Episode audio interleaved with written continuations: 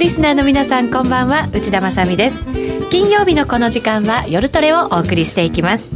今夜も夜トレは FX 投資家を応援していきますよ。さあそれではメンバー紹介です。まずはゲストから遠蔵さんこと田代岳さんです。よろしくお願いします。よろしくお願いします。そして今日は女性のトレーダーもお招きしております。あっこさんです。よろしくお願いします。よろしくお願いします。この放送の YouTube ライブでも配信してるんですけれどもうすでにあっこさんだあっこさんだっていう声がね入ってまして、はい、あっこさん結構有名人なんじゃないかと思ったりもしておりますが、はい、ブログなんかもねしてらっしゃるということですから、ね、FX あっこで検索していただくと出てくるかもしれない、はい。はい。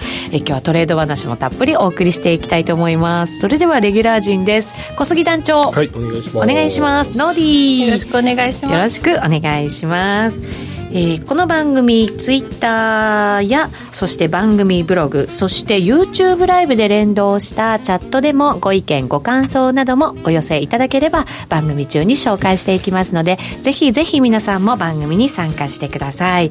さて遠蔵さん、はい、えーと、相場ですけど株はもう昨日大きく下がって今日また大きく上がるなんてちょっとね難しい感じになってますけど。そうですね、えー、まあ、先物中心なのかあるいは某銀行系ファンドがが売ってるみたいな手仕舞で売ってるみたいな、はい、カウンターでそれ棒にしといた方がいいんですか？ドイツ。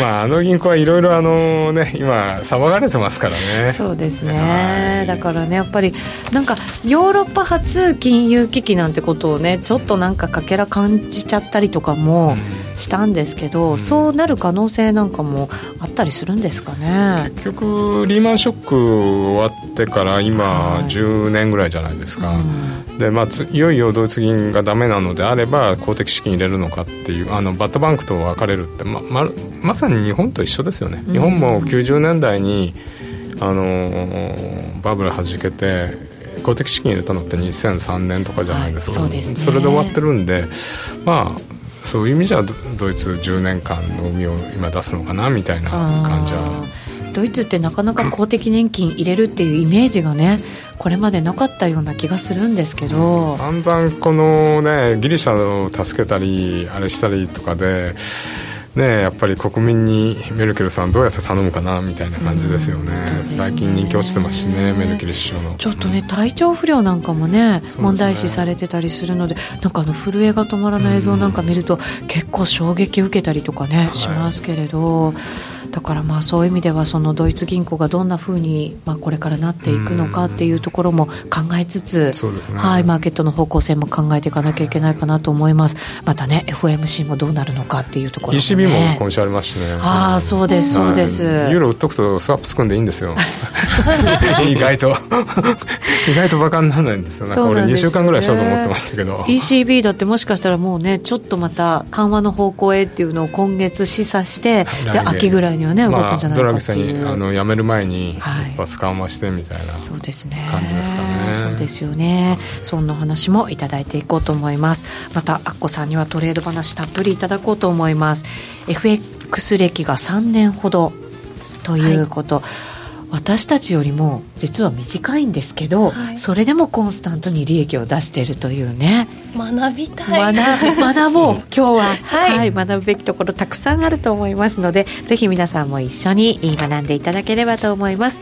それでは今夜も夜トレ進めていきましょう。この番組は真面目に FX FX プライム by GMO の提供でお送りしますお聞きの放送はラジオ日経です。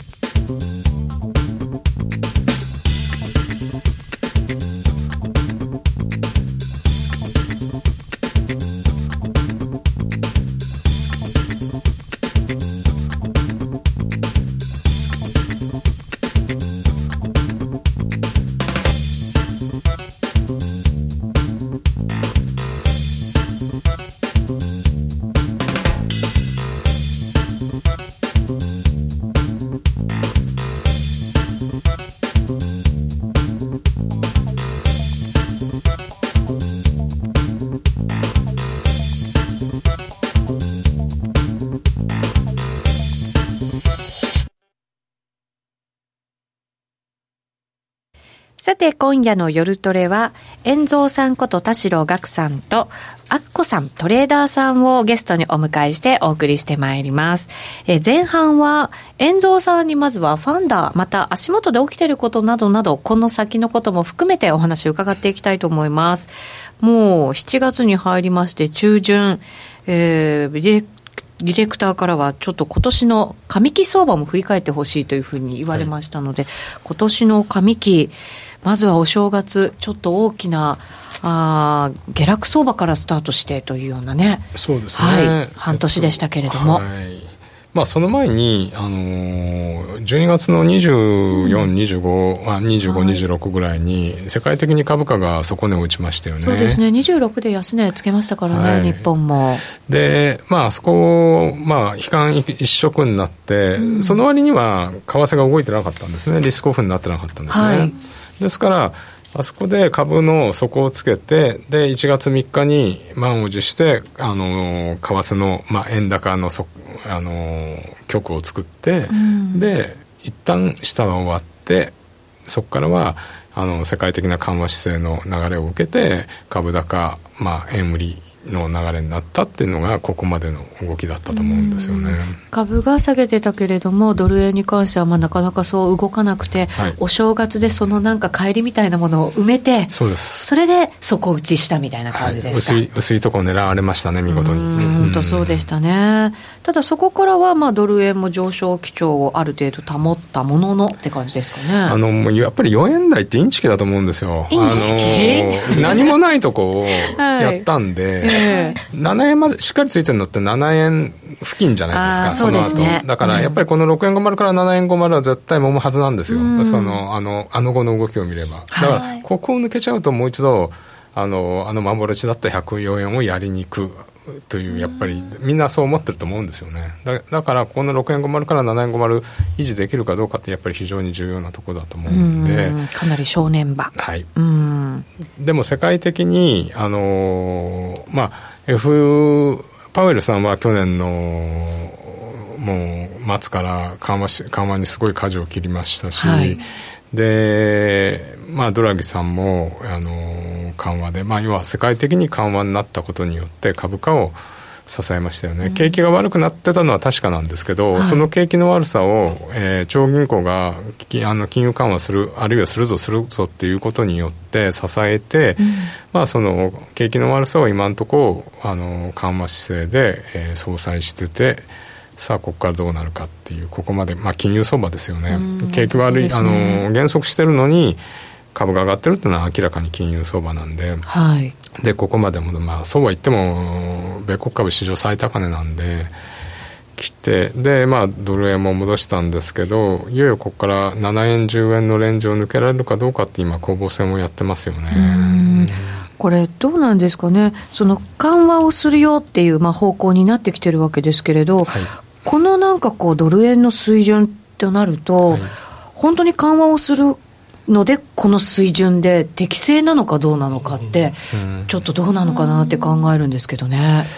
あの結局、アメリカが緩和することに対して、緩和の幅は小さいですけど、えー、ECB も緩和しますよね、はい、そうすると、ドルも売られて、ユーロも売られて、唯一緩和の余地があまりない、あるいは次何するのかよく分かんないっていうか、あの緩和するとは言ってない、まあ、黒田さんとあとやっぱり消費税ということで選択肢としてやっぱり円が買われちゃう動きになっちゃいますよね、結果だからその差が縮まっちゃうっていうことなんですね。そうですね、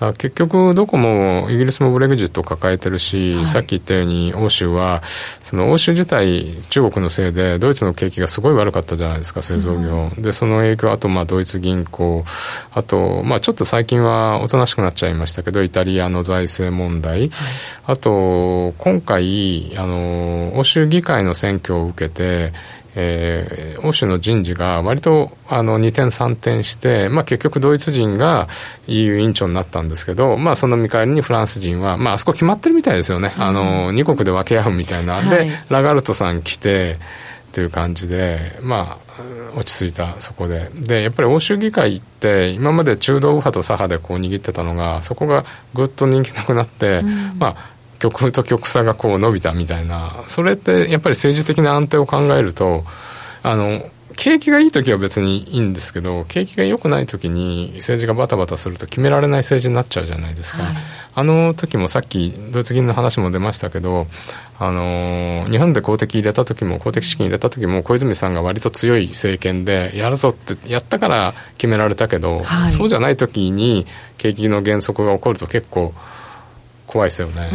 だからそそこら辺の政治のことも決められるかどうかっていうのも見といた方がその金融危機とかそういうイベントの時は見といた方がいいかもしれないですよね。そうですね。そういう意味ではアメリカはその景気が少しちょっとこう停滞しそうだよ、はい、うん。まあ、もしかして悪化までいかないけれども、うん、ちょっとこうもたつきそうだぞっていう時にまあいい意味でも悪い意味でも強い大統領というか、うんですね、はい。まあ、まあ、ただそのね議会がどうなっていくかっていうのはまた問題ですけど。結局おっしゃるように、えー、一昨日も今週もとんでも発言して民主党がすごい反発して、あの変あの決議を出したじゃないですか。民主党下院が民主党に決められてるってことは法案通せないんですよで大統領って意外にできることってあの全軍の司令官とあれなんで関税かけることとちょっと軽く戦争やるぐらいしか、まあ戦争やるって言ったら語弊があるんで軽くこう。あの緊張を高めるぐらいしかできないですよね。なるほど、うん、だから議会民主党に逃げられちゃったことによって共和党両方取ってた時はちゃんと減税やったじゃないですか。あれはあれであのちゃんと政策公約も果たしたし評価されるんですけど、うん、今やっぱり民主党対決姿勢で法案通せないんで、はい、そうするとできることがやっぱり外交かあの FRB に圧力かけてしかなくなってくるんで。だから苦しさの表れなんですね、すね。対中国にしても、まあ、もちろん対日本にしても、はい、あとは FRB に対してもっていう、はい、あの表れは。ですね。で今回やっぱり中国も、えーと、中華人民共和国建国70周年10月あるし、まあ、お互いにちょっとここは手打ちでっていうあうんできて、はい、次再開いつみたいな感じですよね。そうですね。はい、まあ、長引きそうな感じはありますよね。はい、方向性だけとりあえずはね、はい、出しましたけど。トランプさんもともとプロレスの工業やってたんで、もうまさにプロレスだみたいな感じですよね。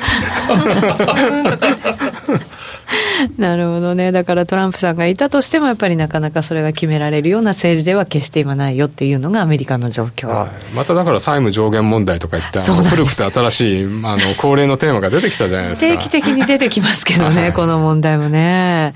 えー、でもそれよりもやっぱりヨーロッパの方がやっぱり政治的にもやっぱり景気的にもちょっと心配な感じはね、あるわけですね、まあ、よくも悪くもドラギさんってドラギマジックで、えー、あの危なくなってくるとドラギプット。だからイエレンさんの時もそうですけどなんとかここのあのリーマン食後の10年間って中銀層のリーダーがうまく引っ張ってプットを出して、あの支えてたんですけどいよいよドラギさんもおしまいじゃないですか、はい、あの10月までじゃないですか。そうですねでそうなるとあのまああのラガルトさん優秀な方だしもともと政治家なんで弁護士で政治家だからすごく調整能力あると思うんですよね。だからそこら辺の調整能力を発揮して自分があのエコノミストとしてリーダーシップ取るというよりは調整型にしてこうあのうまくみんなをまとめていくふうにならざるを得ないと思うんですよね。で今やっぱりそこをサポートするのはクーレさんとかそのエコエコノミストの人たちだと思うんですけど、はい、やっぱり ECB あの全体的に、え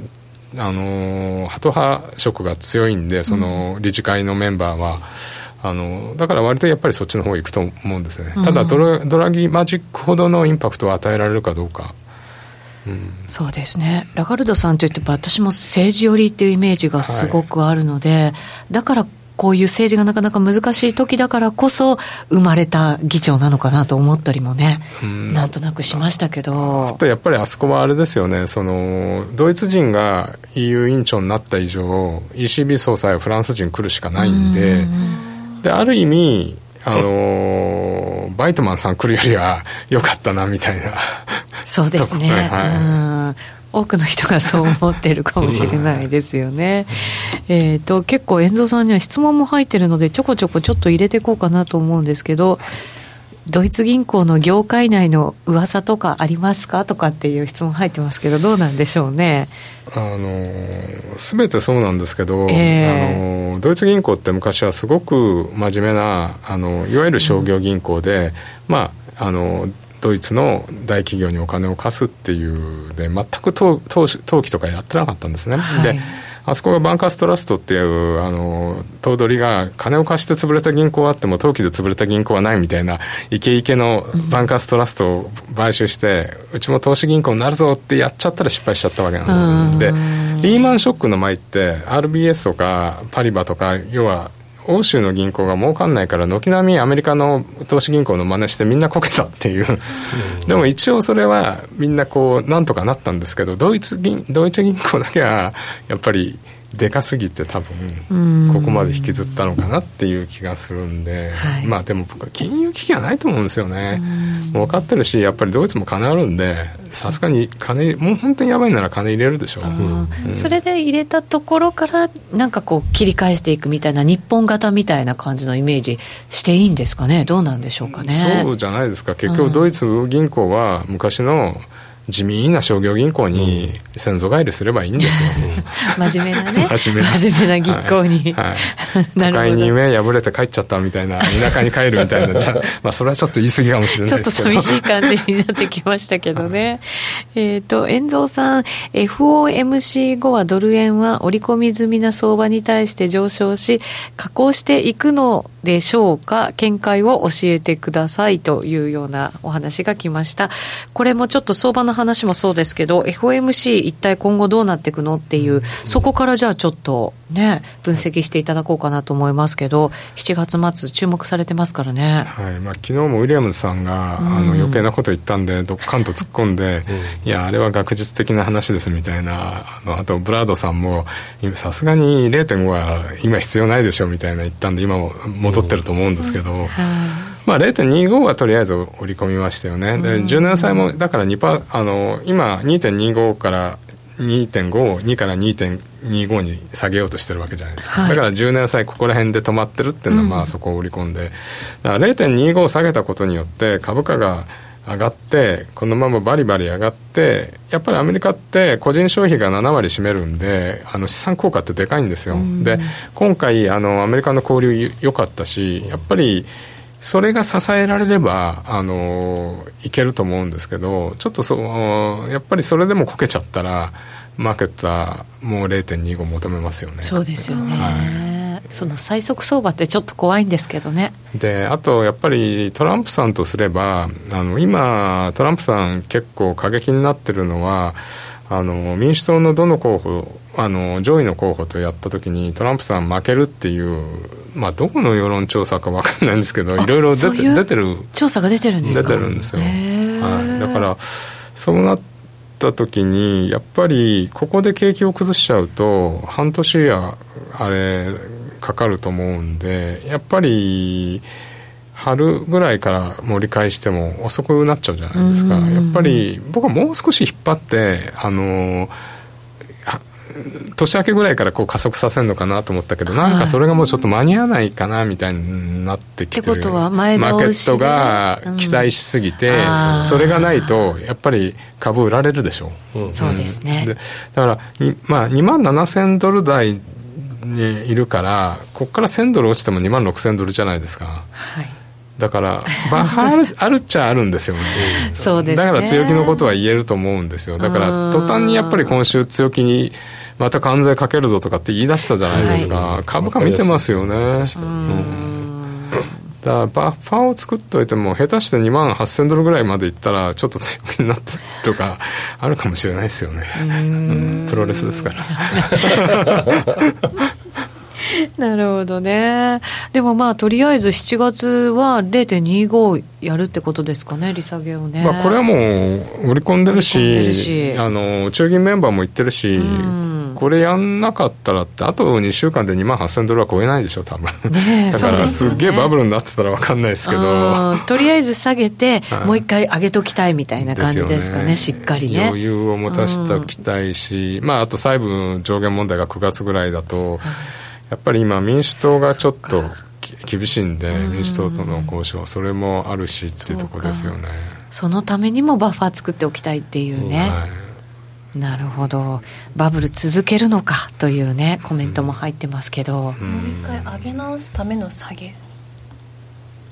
だからやっぱりみんなやっぱり下がる下がるって言ってって下がんないじゃないですか、はい、まあ日本株は下がってるけど まあ上がんないけどだから結構焼かれてると思うんですよね。アメリカ株賞といったら。そう怖くてできないですよね、なんかアメリカの人たちってみんな売ってるんですよね今。ずっと。そうなんですか、うん、アメリカの国民だってことですか？ヘッジファンヘッジファンみんなみんなそういうわけだったじゃないですか。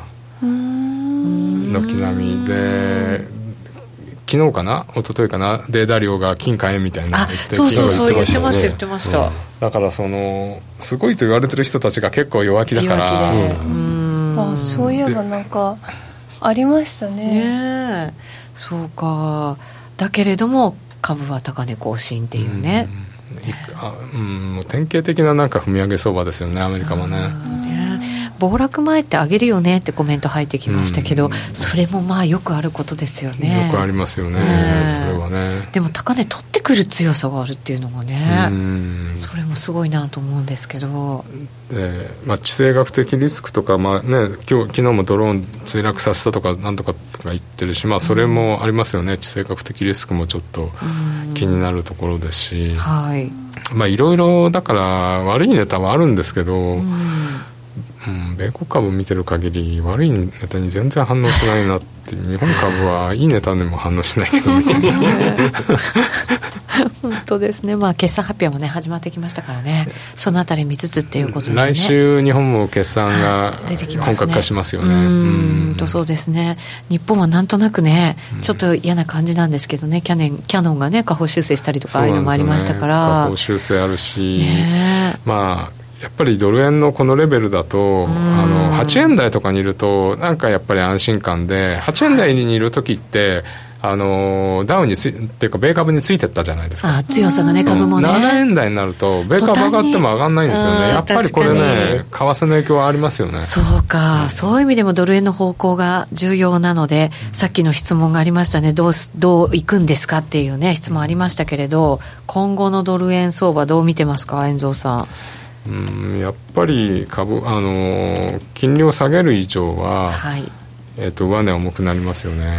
重い、うん、で0.25であれば7円割れぐらいでうろうろしてるかもしれないけどもう0.25やったら5円105円いきますよね。105円か。そしたら本当にあのフラッシュクラッシュのところのね、うん、ひげ取っていく感じですもんね。とりあえずああいうところってもう一度確かめないと必ず確かめますよね。なんかあの変な付け方したところは、そうなんですよね、それはマーケット必ず試しに行くんで、えーでやっぱり ECB もやるとなると、ユーロも上がらないじゃないですか、はい。うん、だから、今、世界の中銀の、先進国の中銀で緩和姿勢取ってないのカナダぐらいでしょ、中立、まあ、一応、据え置きみたいな、はい、だからそれ考えると、やっぱりクロス円で円高来られちゃう可能性がありますよね。この前、ちょっと、オージーはさすがにあの底打ち感あったかなという感じはするんですけど、はい、そうなんですよね、うん、ちょっと戻ってきてるなって感じがね、ありますけどね。これでもねなんか戻すって言ってもちょっと鈍い感じもね、はい、やっぱ中国のね影響もあるんでしょうけど、うん、うん。あまあ1%であのオーストラリアこう止めてるかなみたいな。一旦止まってみたいな。それでもだって過去でね一番金利低いんですもんね。そうなんですよ、はい、1%ですからね。5ドルで高金利通貨とか言われて本当ですよね。みんなキャリートレードやってましたけど昔はキャリートレードとか言うとメキシコとかトルコとか あのランドしかないのっていう。怖くてできない。まあ最近なんかあのロシアンルーブルがちょっとね強いかなみたいな感じもするんですけどまあロシアのルーブルあんまりできないですからね。そうなんですよね。えっ、とクロス円はもう下攻め始めてますねってコメント入りましたけど。崩れちゃいましたね。ですね、今週やっぱり来ましたよねさすがにクロス円が、うん、確かにね、えっ、とポンドとかどうなんですかね？うんやっぱりちょっとこのポンドやっぱり上値重いですよね。はい、ううん、でブレグジットあるしその、まあ、よく1点ここ25台後半まで戻してこう止まってるなみたいな。まあ、これやっぱりドル安なんでしょうね。やっぱりだからドルが安いってこととこうあの綱引きしてるんで短期的にはこの1.26やっぱり超えられないともう一度1.24攻めに行くって感じしますよね。なるほどね、うん、でちょっとでもあの今ドル売りの流れの方が強いんで、うん、ポンド戻してますけどユーロなんか見るともう1.1にもう一度やりそうな感じじゃないですか、はい、まあ、当然ユーロポンドは下がるって感じですよね、うん、ユーロポンド結構いいとこ来てますよね。この0.89の50とか抜けてくるとうんもう0.8920ぐらいまでドスンといきそうですよね。ああなるほどね、うん、だからユーロ安ですよねなんかね、うん、ユーロがねやっぱりそうですね、うん、アメリカはなんとなくその緩和姿勢もうねなんかこう出してる感じがありますけど、ユーロこれから出してくるっていうねそうなんです。ねその差があるじゃないですか。あのもうここ今週っていうか25日じゃないですか、でまあ FMC はその後まで1週間あるから、はい、だってユーロポンドさ1.5あのユーロ王子1.59ですよもう。そうそうなんですね落ちてますよ、えー、だからやっぱり王子がさすがに1%の金利一旦あの止まるかなみたいなのとじゃあユーロこれからだよねっていう、やっぱりなんかそこの中央銀行の時間差で今、マーケットって攻めてるような気がするんですよ。だから、順繰り順繰りにそれやっていけば、はい、さ手前で緩和するぞっていうとこをまず打って、のがいいんじゃないですか。だから王子、王子はもうずっと前から緩和するぞするぞって言って、はい、実際して、まあさすがに1%かもういいんじゃない一旦いいんじゃないみたいな。そろそろ、ね、打ったかなっていう感じがあって。まだ一応緩和姿勢の方ではありますけどね。まあ、一応そうなんですけどね。ねうん、でももうそんなに下げ余地もたくさんあるわけじゃないしっていうね。はい、ね春頃ね、もう、あの、あと2回やるから、あの、まあ、春からあの2回やったんで3回やるぞって言って0.75とか言ってましたよね。はい。えー、王子1%切れちゃうのみたいな。本当寂しいですよね。オーストラリアから聞いてたら何が残るんだみたいな。本当ね、そうですよね。ここからじゃあ中心なのはやっぱりその金融政策。はいをやっぱり中心に見ていかないといけないなって感じですかね、はい、とりあえず放火するところは金融政策ですよね。年後半はじゃあ金融政策中心にっていう感じですね。でユーロもう一回やるともうできないでしょう多分。あの深掘りはね。だからあと、まあ、TL トロね TL トロ再開とか、ね、まあ、それもあると思うんですけど。周辺をねなんかいろいろ駆使しながらやっていくってことになるんでしょうけどね、うん、なかなかユーロも厳しいですね。あなんかすごくユーロって重たい感じしますよね、はい、あの上がらな動かないんですけど1.12と1.13の間で1.13来たら売ればいいみたいな、うん、でやっぱり今さっき言ったようにドルが高金利通貨なんで一番、うん2%もあるんで、はい、そうなんですよ。ドル買えばいいんでしょうみたいな、ね、2%って何百円もつきますからね。そうなんですよ、ね。うん、スワップ見るとなんか、ね、あのすごい。こんないい通貨あんの、みたいな感じしますよね、ドルキャリー。しちゃいますもん、ね、ドルキャリーですもんね。そうなんですよ、ね、でもそのドルをだからね買っとけばいいだけじゃないようにもなってきてるからちょっと難しさはね、難しさ出てきてますよね、ありますよね、うんでもまあ、やったとしても3回までっていうね、見方がやっぱり大半ですもんね。ねユーロ王子なんかもスワップ取れるじゃないですか。ユーロ王子。ユーロ売り。そうですね。そうですね。だからこれもやっぱりこの、うまくやっぱり上がったところは、そういうキャリー的なあのユーロ売り王子会も出てると思うんですよね。だから。なんか最近動かないから、割と1週間ぐらい持ってないと、100ポイントとか抜けないじゃないですか。そうなんですそしたら、キャリー逆だと、スワップ取られると嫌じゃないですか。全然なんか利が乗らない。ただでさえ動かないのに、スワップまで取らないでよみたいな。本当にそう思いますよね。したらやっぱり、あの、少しでも金利が高い通貨買いに、あの、まあ、その相場のレベルですけど。そうですね。うん買いに行くしかない金利が高ければだから短期でもポンと戻ってくれたりとかねある程度節目のところまで来るとするじゃないですか、はい、でもそういうとこ狙うしかないのかな、だから逆に動かないって前提でやれば、そのユーロオジなんかも良かったと思うんですよね、まあ今更ですけどなんかうまく1.64と1.62で落ちて62も戻り高値つけてで、まあ、キャリーも取れてみたいな、ん。なんかやっぱりそういうふうに動いてるような気がしますよね、動かないなながらも、ちゃんとそのの金融政策の時間差を取りにあのイールド取れる方に取れる方に、うん、素直にじゃあ動いてるんですかね。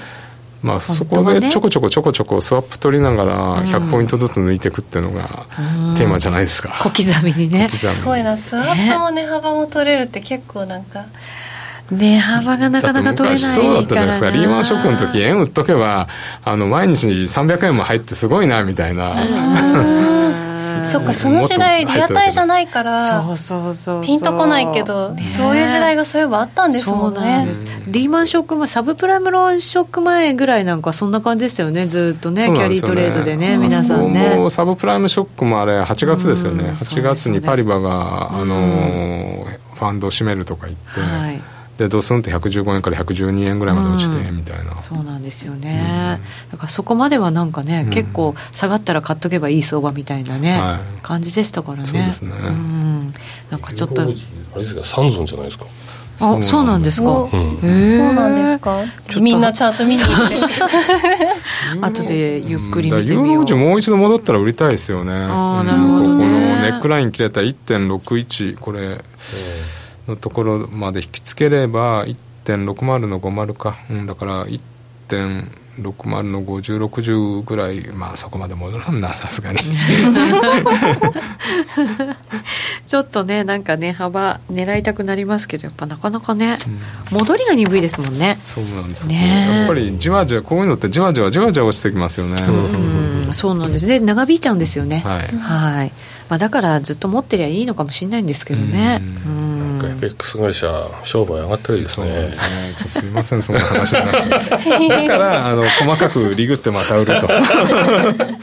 あ一つ質問入りましたね。最近ボラティリティが低いですがこれは AI での取引が増えてきてるからですか？って為替もね結構なんか AI 入ってるって話をね聞きますけどどうなんですかね？AI は2000年ぐらいからもう入ってますね、えー、あのそうなんですか。プライムブローカーっていうのが入ってて、もう両サイドもビシビシで0.5と取りに行くとか、まあ、今は0.5ってあの FX 開発者さん頑張ってるんで普通ですけどその頃インターバンクでも1ポイント以下を取りに行くみたいな感じであの機械がやってましたから。あそうなんですね、まあ、確かにおっしゃるように AI が入って短期的なボラティリティあの動きをあの抑えちゃうとボラティリティは低くなることは確かですよね。なんかその逆もなんか走りそうな感じもするあのイメージだと。だから、うん、あの1月3日みたいなことになるんですね。どっかでなんそこのタガが切れちゃうとあの人間だと108円から103円まで、うんおっとっととか言って計算してると、だあの、人間がやってた頃って、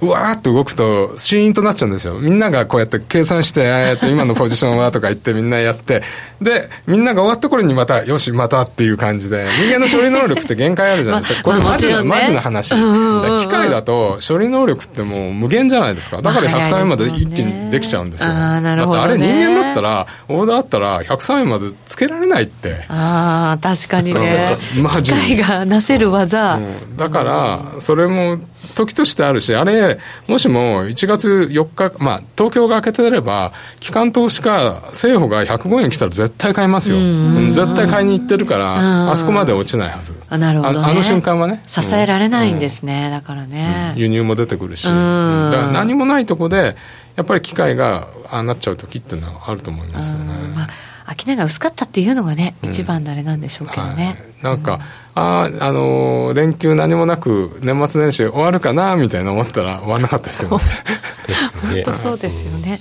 なんかゴールデンウィーク明けの株もそんな感じでしたけどね。そう最後の最後にね。本当にね、そんな感じでございます。えー、さて、お知らせを入れて、アッコさんのお話もたっぷり伺っていきたいと思います。FX プライム by GMO はスキャルピング大歓迎。FX プライム by GMO は調査機関の調べで対調査対象 FX 会社の中で唯一約定拒否なし、スリッページなし、荒れ相場でも狙ったレートで滑らず約定し、お客様の思い通りの取引を実現します。レートが大きく滑って負けてしまったなどのご経験がある方は、ぜひ FX プライム by GMO のご利用を検討してください。FX プライム by GMO では数多くの勝ち組トレーダーが認める約定力でサクサクお取引いただけます。現在 FX プライム by GMO のホームページでは勝ち組トレーダーのインタビュー記事を公開中。勝ち組たちの取引手法を学びたいという方はぜひ真面目に FX で検索を。株式会社 FX プライムバイ GMO は関東財務局長金賞第259号の金融商品取引業者です。当社で取り扱う商品は価格の変動などにより投資額以上の損失が発生することがあります。取引開始にあたっては契約締結前交付書面を熟読ご理解いただいた上でご自身の判断にてお願いいたします。詳しくは契約締結前交付書面などをお読みください。お聞きの放送はラジオ日経です。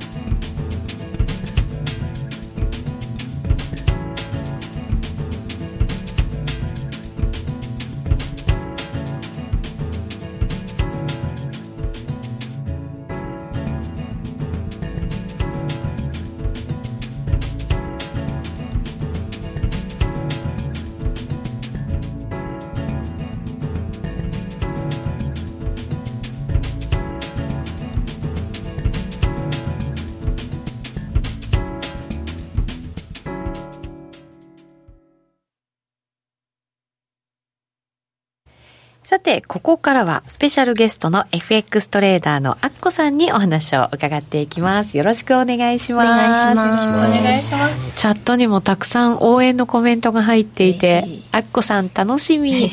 アッコさんお話楽しみにしています。アッコさん出番ですよ。アッコさん人気だね。というふうに。ありがとうございます立て続けにアッコさんの名前が、アッコさん、ヤッホーっていうのも来てます。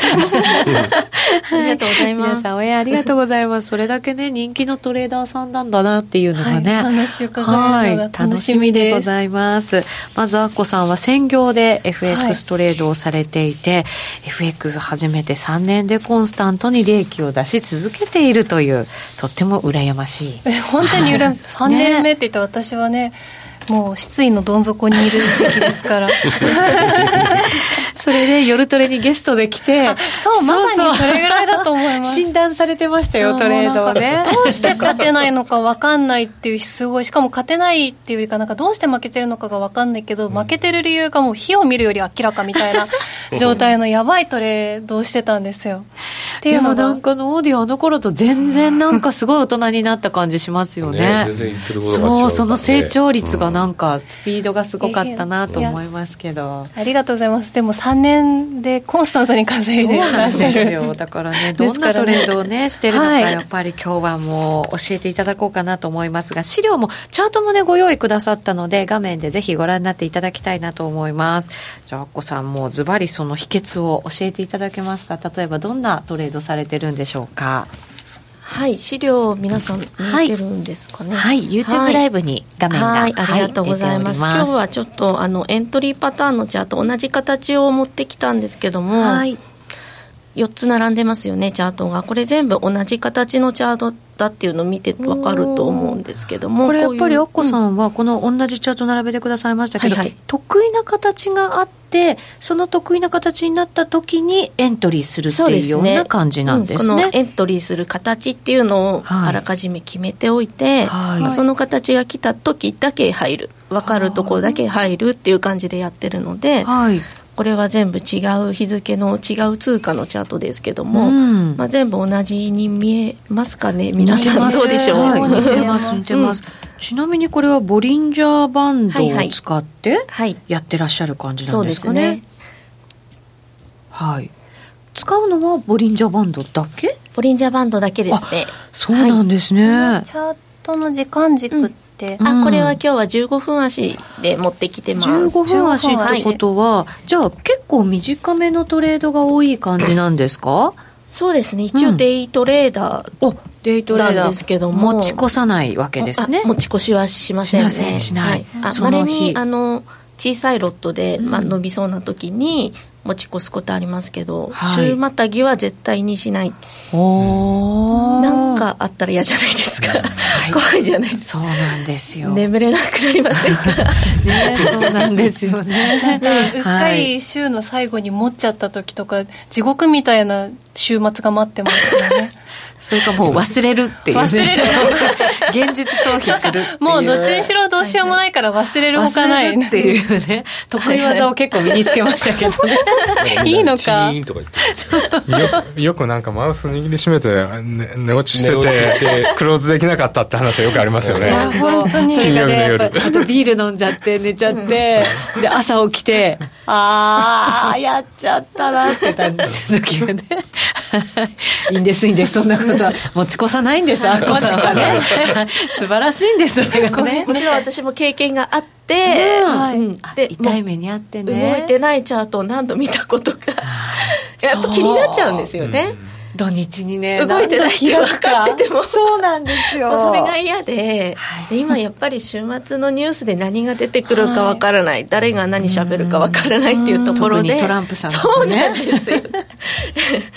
なので、まあはいやらないと。やらない、はい。徹底してます。だからこそね大きな損をしないっていうね、ことになるのかも。そうですからね。そうですようん。ね、これじゃあえっ、と、はいはい。得意な形っていうと、ボリンジャーバンドに何回かタッチするみたいな感じなんですかね。どうなんですか？具体的に教えていただくと、この水平線前日のこのうん。四角で囲ってるところが、はい。東京時間を四角で囲ってるんですけども、うん。この東京時間の高値安値を水平線に使っていて、うん。まあ、そこにあの高値を揃えてきてますよね、うん。このチャートのパターンだと、そこを打っていくと。はあ、東京時間っていうのが基本になるんですねあこさんの場合は。そうですね、うん。うん東京時間しかやらないとかってこともあるんですか、あじゃあ？そうです。朝しか基本やらないので、このチャートも全部あの9時9時ショートすればいいチャートじゃないですかこのチャートだと、うん。はあなるほど、ね、大体9時ぐらいまで、10まあ、中値もあるので10時ぐらいまで見ますけど、そこでトレードはもうおしまい。あじゃあ一日そこでの中のトレードの時間ってすごい短い？そこだけ。6時から10時。長くても10時まででチャンスが来なければやらない。やらないはあ、東京時間って私あんまり動くイメージがないんですけど、あれ？結構そんなことない？そうそうそうじゃなくて。そうじゃなくて。株が寄り転しちゃって、で9時55分でちょっとドル円戻るんだけど終わっちゃうみたいなんで、うんすごくそれと合ってるなと思うんですよ。株寄り転だったら為替も行くじゃないですか。ちなみに個別株も毎日週末ですけどね持ち越すと。まあ関係ないから。か結構寄り転最近多いじゃないですか。多い。多いですね。だから寄り転ってあの寄り付きが天井。天井はい、だからあの9時に売ってってすごくあそうだよなみたいな。ありがとうございます、本当そうですね。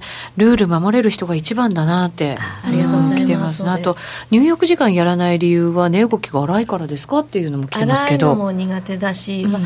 まず時間を絞った理由としてはもともとポジポジ病患者だったので、何時にチャンスが来るかわからない例えば四六時中チャートが気になってしまうし、うん待てないんですよね。いつでも入れるタイミングがあると思う、はい。入っちゃうんですよ、うん。なのでもう縛って自分を縛り付けてここの範囲で、まあ、できなければやらないと。うんそしたらプラスになるようになってきた。あー。自分をねしっかり制限してだからなんですよ。自分のなんかダメなところも分かる、うん。そうそう。分かりつつ、それが少なくなる場所でそう時間でやるっていそう弱いからこそルールで縛ってますかコメントでポジポジ病に免疫がある得意体質かって書かれてるんですけどそうでいやないです。はなくてむしろポジポジ病だった。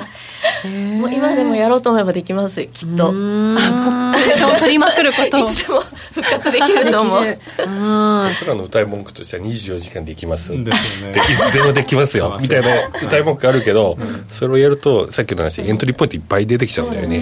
理性が効かなくなってしまうっていうのね、うん。待てないから待ち伏せかっていうね。あそうあそうです。おっしゃる通り、うまい。本当に本当そうですね。け？えー損切りポイントと利確ポイントを教えてくださいっていうのが入ったので、はい。エントリーはだからこの、まあ、高値安値とかを上こ手に。のそう水平線に引きつけて極力引きつけて引きつけて。エントリー。エントリーでしこの水て平線の上に損切りが置ければいいので。ああなるほど。基本はもう10固定で。うんうん。うんじゃあ損切りポイント本当に結構近いところにうん。置く感じなんですね、逆行しないんですよ。してないじゃないですかこのチャート。してない。そうですね、なんなんて精神衛生上いいチャートなんだっていう、あんまり逆行しないんですね。なので利確できる時は逆行しないです、あの損含み損を抱えて長く持ってることはあんまりない。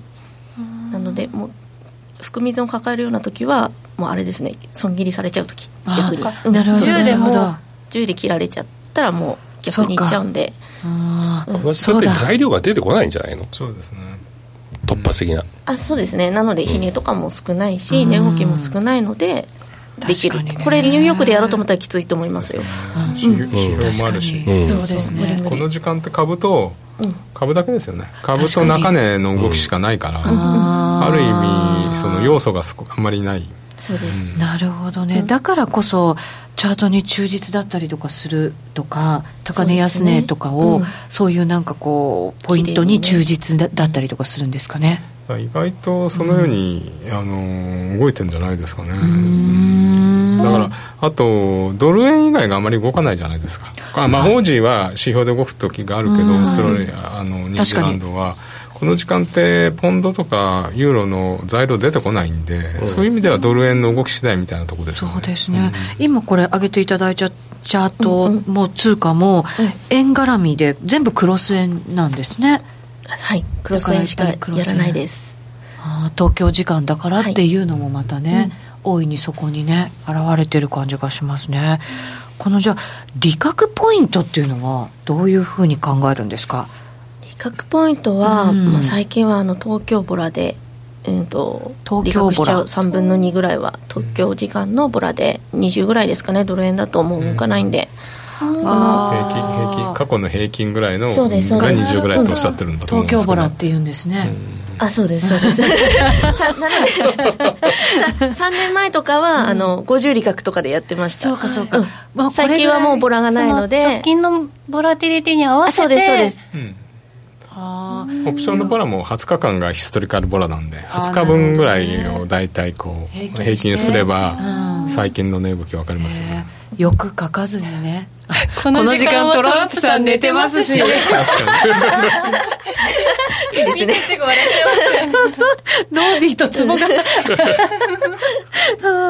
ね確かにそうか。じゃあもうそんなに欲もかかずもうこれぐらい動いたらそうしないの一番なので。うん3分の2ぐらいはまあ利確して、まあ、3分の1ぐらいは持っとく。うん。うん、でまあ稀に伸びるじゃないですか、そういう時にラッキーってもらえる、あーでそれが戻っちゃって仮に損切りになってもマイナスにはならないです。よねもう利確してるから。3分の2利確してるから。っていうふうに戦略を立ててマイナスにならないように戦っていく。とはあ、うんそうでしたよね。中値で7円80バーンと入れて、あの日経平均が200マイナス250ぐらいだったのが300超えてって、は7円の6までまでドーンと落ちて昨日は珍しかったですよね。あの、中値の後も20銭も落ちて、まあ、日経平均400円マイナスでしたからね。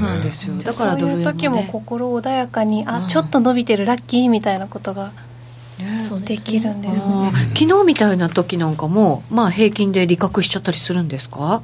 株も差しに入れちゃってるんで大きい球を、ねチャートを見なくていい状態にしときたいんですよね、あー見ていいことあんまりない。ないですね。やっぱりドキドキしちゃうんで。なるほどね。そうですよね。ねえそうか。本当にじゃあ手堅く手堅くね、コツコツとうん。地味に。エントリーの頻度ってどれくらいになるんですか？あーこうやって待ってるっていうことは。うん週に1回とか2回とかしかやらないです。もうやりたくないです。やりたくないそうですね。2回2回あればいい方だと思いますよ。番組終わる直前にきっと何か手締まった内田さん。なんかね手締まってて「おいくら儲かったよっしゃ」みたいなこと言ってたよね。なかなかないですよ。こんなに綺麗に揃うって。うんそうか。でもその決められた時間の中で、チャンスは逃さないっていうね。そうですね。うん。それで別にいいんですもんね。いいです。アッコさんの場合はね、そうかポンドが動いてるでとか聞いてもなんとなくどう ちょっとなんかなんかこうざわざわしませんか心が。昨日と1円違うでみたいな。そうそうそうそう。ざわざわしませんか。消しちゃうとかじゃないんですかもう。チャート消しちゃうみたいな。見ないみたいな。まあ見ないですよね基本、うん、トレードしない時間見ないので、消しかけちゃダメ結構コメントで勝率気にされてる方多いですけどアッコさんは勝率とかあんまり気にされ勝率は7割以上あるんじゃないですかね今は、あなので手堅く利確してるからっていうのありますよね。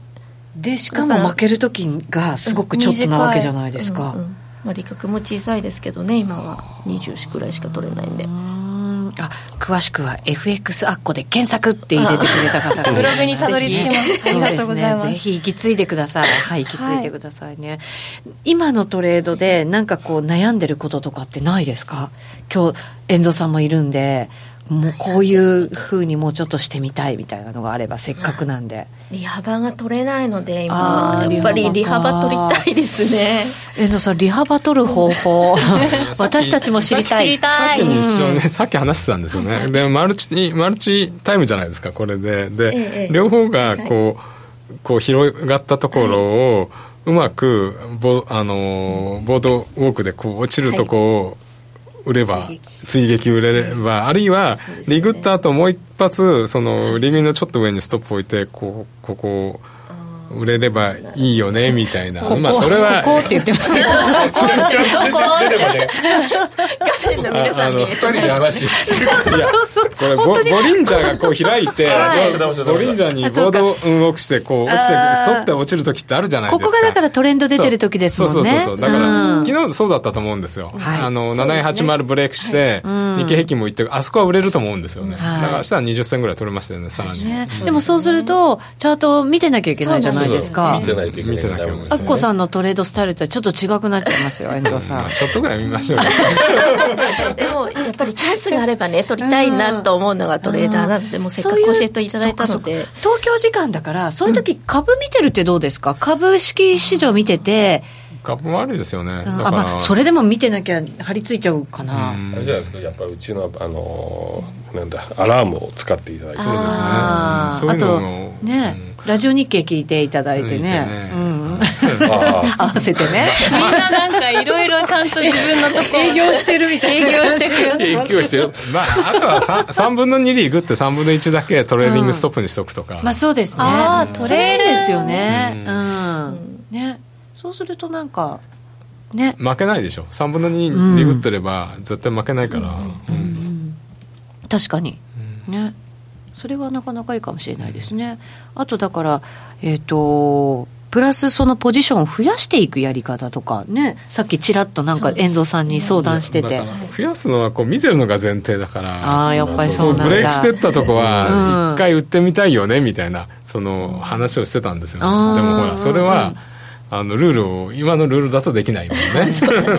ルールを守んなきゃいけないから、あポジポジ病を発症しそうじゃないですか？ねまたそれをやりだしたら、ね。だからでもやってみたい気もします。でもブレイクするとこってさこう売りたくなるじゃない。だからそれが、あの騙しだったとかよくあるしあとまあほらあの、まあ、これ言っちゃあれなんですけど最近オプションでかいから、うんうん。あのやっぱり止まっちゃうんですよね、あのガンマトレードになっちゃうから、でかいオプションあるとこはやっぱりちょっと突っ込んでもすぐ戻るから、そうかなるほど。でもなんか今のスタイル貫いて欲しい感じもねなんかねしちゃいますね。危ない橋を渡らないのが一う番んで、その 渡ってる私たちが。今の値動きがルールが通用するうちはずっとそれやってて、あとはポジションを少し膨らますとか、まあ、ポジション管理でもう少し儲けるようにして、もうこの傾向が続く限りはやってればいいんじゃないですかね、まあ、それが変わったらまた変わったで考えればいいかな、そうですツイッター見ててるのもいいかもっていうね。ツイッター。うん。結局張り付いてるのができないってことですよねまあ、可能ですけどね家にいるんで。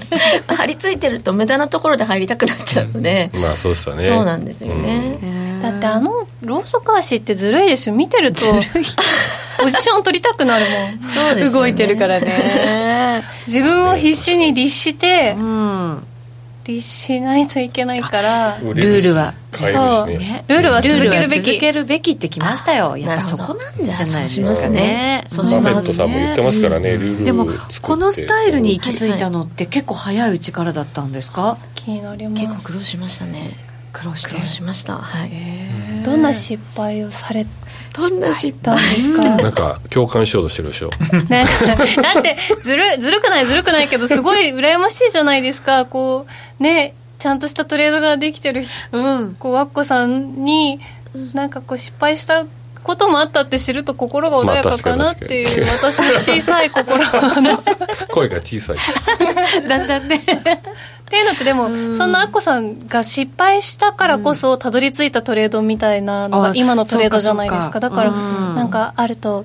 ま切り替えたきっかけみたいな、うん。今のスタイルに、でもこの水平線を使うスタイルにしたのは実は最近で、うー。んとね去年の秋ぐらいですかね。去年の秋ぐらいもう。1年近くはそれでもねそうですね。続けてる感じですもんね、その前はもうちょっとなんか適当に入ってたんですよ、へえ まあ、基本的な考え方は一緒なんだけども、もうこの値まで待つとかっていうのをきちっと決めてなくて、まあうん、ポチって入ってたんですけど、割とこうトレンド相場で、ね、3年前とかは、うん、利も伸びたし、うんと入って伸びやすい相場だったんですけど、もう去年の秋ぐらいからもうどんどんきつくなってきてレンジ相場ですよね、はい。で基本的に私はトレンドフォローなのでレンジ相場がきついんですよね、なのでもう負けまくって負けまくってもうああなるほどなるほど。もう二度と勝てないんじゃないだろうかって思いましたねあの時はもう。ガラッと変わった時期ちょですっともん。ねチャートの雰囲気変わりましたよね。だと思います、うん。そこがすごいですよね。トレンドフォロワーだったのに